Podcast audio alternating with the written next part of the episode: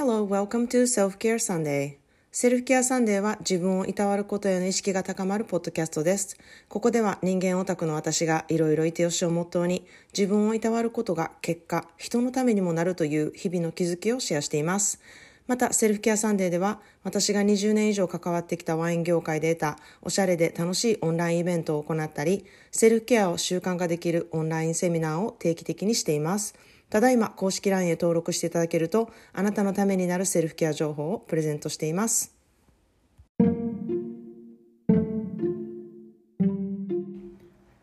皆さんこんにちは。カリフォルニアからセルフケアスペシャリストのまーちゃんです。いかがお過ごしでしょうか？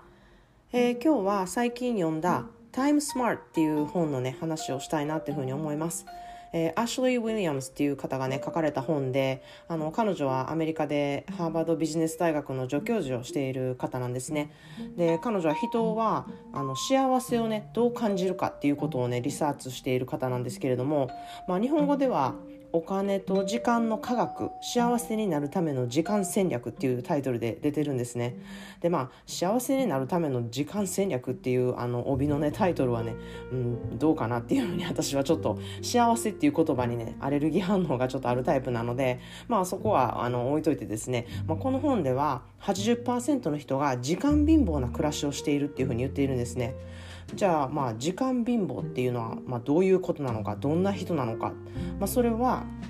のやらなきゃいけないことにね追われている人だったりあのできてないことにこう焦っている人だったり、うん、時間が足りないなっていうふうに思っている人っていうあの人が、まあ、時間貧乏っていう感じであの、まあ、表されてるんですね。で、まあ、そういう人は生産力にも欠けるし、まあ、健康状態もそんなに良くなくってストレスレベルもめちゃくちゃ高くてですね、まあ、そういうループにはまるとですねなかなか、うん、出れなくってこう、うん、仕事を続ける確率が、あの下がったりとかですね、あのそういう人の暮らしっていうのはあの日々の生活で笑うことがとても少ないっていうふうにね彼女は、まあ、リサーチをしているので統計で出ているらしいんですね。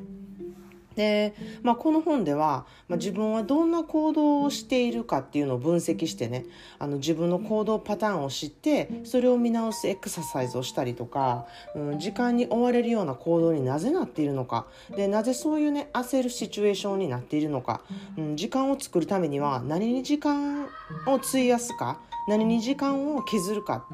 そういうね見極める努力が必要だみたいなことが書かれてるんですね。で、まあ、その中でもあの一番面白いこの本のね面白いところはですねあのハピネスマネーっていう言い方をしてお金のね表示をしているところなんですね。でまさにこれは物とかそのことへの価値を表すお金の表示の仕方なんですよ。で例えばコーヒー1杯飲むのにコーヒーが600円だったとします。で A のシチュエーションでは静かなカフェで飲んで仕事がはかどったはかどったっていうのが A のシチュエーションで B のシチュエーションは、まあ、とっても店員さんのねサービスのいいカフェで飲んだっていうのが、まあ、B のシチュエーションなんですね。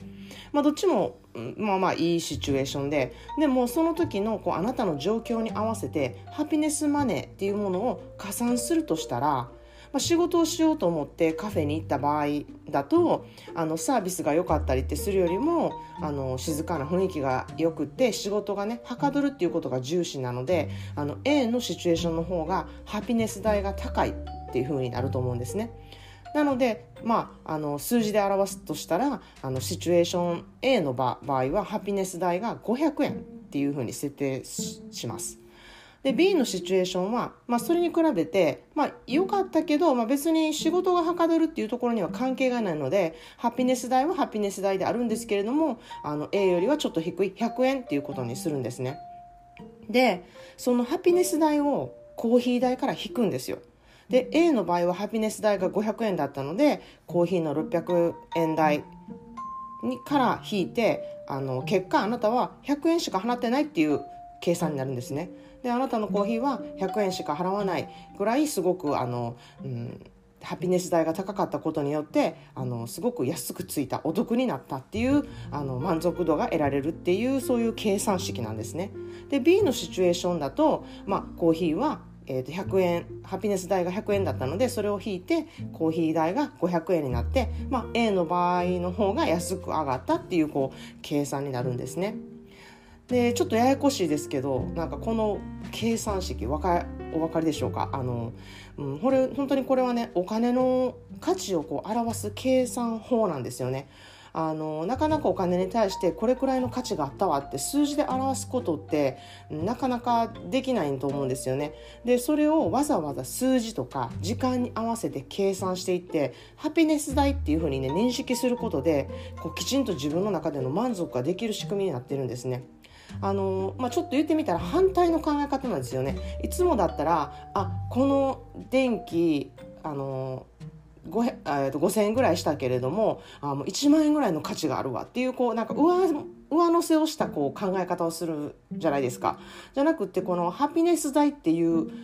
あの計算式はハピネス代っていうものの、えー、値段を出してそれを実際の値段から差し引いていくっていうことでどれだけ自分がお得をしたかっていうあのそこに満足度を得るっていうあの計算方法なんですね。でそれが本当にすごい素敵ででしてねあのロジカルに考える人には特にめちゃくちゃ向いてる計算計算式だなっていうふうにすごく思ったんですね。でセルフケアサンデーを受けてくださった方があの私のセルフケアサンデーのねサービスはめちゃくちゃ値段が高いけれども、まあ、 happiness 代がすごく高いので結果めちゃくちゃ儲けた気分になるっていうふうにおっしゃってくださったんですねで、えー、何そのハピネス代っていう感じであのあこういう本があるんですっていうふうにねあの教えていただいたんですね。で、まあ、そんな風に物事をこう計算して考える考え方っていうのは、まあ、私にはとっても新鮮でしてあのロジックに理解しこう分かりやすく頭の整理ができてね何よりもこう満足度がすごく上がる上がるのでお金に対してのね罪悪感を感じたりとかお金に対して、うん、もう安ければいいやって思っている方の考え方がもう本当にガラッて変わる計算式だなっていうふうに思います。であのお買い物する時にもねうんこれは高いのか安いのかとか自分のこうあの気持ちでなかなか考えて買うことができないって思う方にはすごくあの計算しやすい、うん、あの物事を買う時にもねあのすごくあの、うん、ヘルプになるような考え方なんじゃないかなというふうに思いました。ね、人それぞれね物に対して時間に対しての価値観っていうのは違うんですよね。でその価値観を知ってお金を使うことで、まあ、自分の中での満足感もすごくできますしもう本当にあの幸せ度数まあ、幸せってまた使ってますけどこの満足度数幸せ度数があの上がるんですよね。で特にコロナ禍になってからはあのこのね価値観っていうのはすごく変わってきたなって思うんですよ。今まではこういうことに価値を置いていたけれどもうんなんかコロナ禍になってからちょっとお金に対しての考え方が変わってきたなとかでもどのように変わってきたのかちょっといまいち自分でもしっくりけえへんなって思ってる人はこう自分のお金に対しての価値観に気づいてこう見直す必要性があるんじゃないかなっていうふうに思ったのでこのハピネス代を加算してあの計算する方法っていうのはすごく素敵だなっていうふうに思いました。でこの本は私は英語で読んだんですけれども日本語でもあります。で本の中にはねどうやってそれをね実際に実践してやっていくかってねこうエクササイズして書いていく場所とかもあってこう読むだけじゃなくって書き込めるスペースとかもあってねすごく勉強になります。で日本語のねレビューをちょっと読んだ時に英語を直訳した感がありますみたいなことが書いてあったので私はあまあじゃあ英語で読んだ方がちょっと私にはしっくりくるかなって思って英語で読んだんですけれどもすごく読みやすいです。なので英語で読める方はあの私は英語の本をおすすめしたいなというふうに思います。それでは今日の一言リングリッシュはこのタイムスマートの本から選ばせていただきました。There's an 80% chance you are poor. Time poor that is. 80%の人は貧乏なんです。貧乏っていうのは時間貧乏っていうことです。っていう言葉なんですね。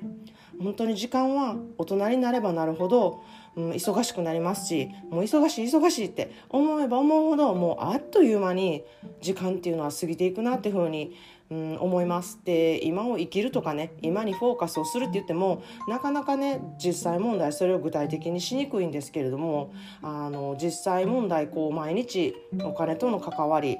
とか、まあ、生活していく中でお金はすごく重要なことであって、うん、それとこうどのように満足感を結びつけていくかっていう時にこのタイムスマートのようにハピネス代として考えて計算していくこと。っていうことでしっかり自分の中で自覚できて満足度がね必ず得れる考え方ができるなっていうふうに思ったんですね。でまあ、昨日のセルフケア貯金とともにこのハピネス代の計算式っていうのをね取り入れたらもうほんまにセルフケアバッチリみたいな感じになるなってすごく思いましたでこの本をねあの実際読んで私がめっちゃ最近に思った感想はあの私この考え方やってるみたいな感じだったんですね。あのこう考え方とかその計算式っていうのは、私はロジカルな人間じゃないのでそういうことはしてなかったんですけれどもこの考え方でお金を使っているのは昔から私やってるなっていうふうにすごく思ったのでそう考えたら私めちゃめちゃハピネス大富豪やんっていうふうに自分で知ることができたんですね。まさにスティーブ・ジョブズがなれなかったハピネス大富豪です。でそういうね嬉しい気づきを与えてくれたあのこの本との出会いにあの私は感謝しています。はいということで、えー、今日はあのタイムスマートの本についてお話してみました。えーここまで聞いてくださってありがとうございます。いつでも、あの、ご感想をお待ちしております。あの、返事は必ず私本人がしますので、なんかまーちゃんにシェアしたいなって思うことがあれば、いつでもシェアしてください。このエピソードが良かったな、いい気づきになったなって思った方は、このポッドキャストのシェア、または概要欄からサブスク支援をしていただけると嬉しいです。それでは今日もいろいろいてよしをモットーに、皆さんもセルフケアの時間が持てますように、素敵な一日をお過ごしください。See you in the next episode. Have a wonderful self-care day.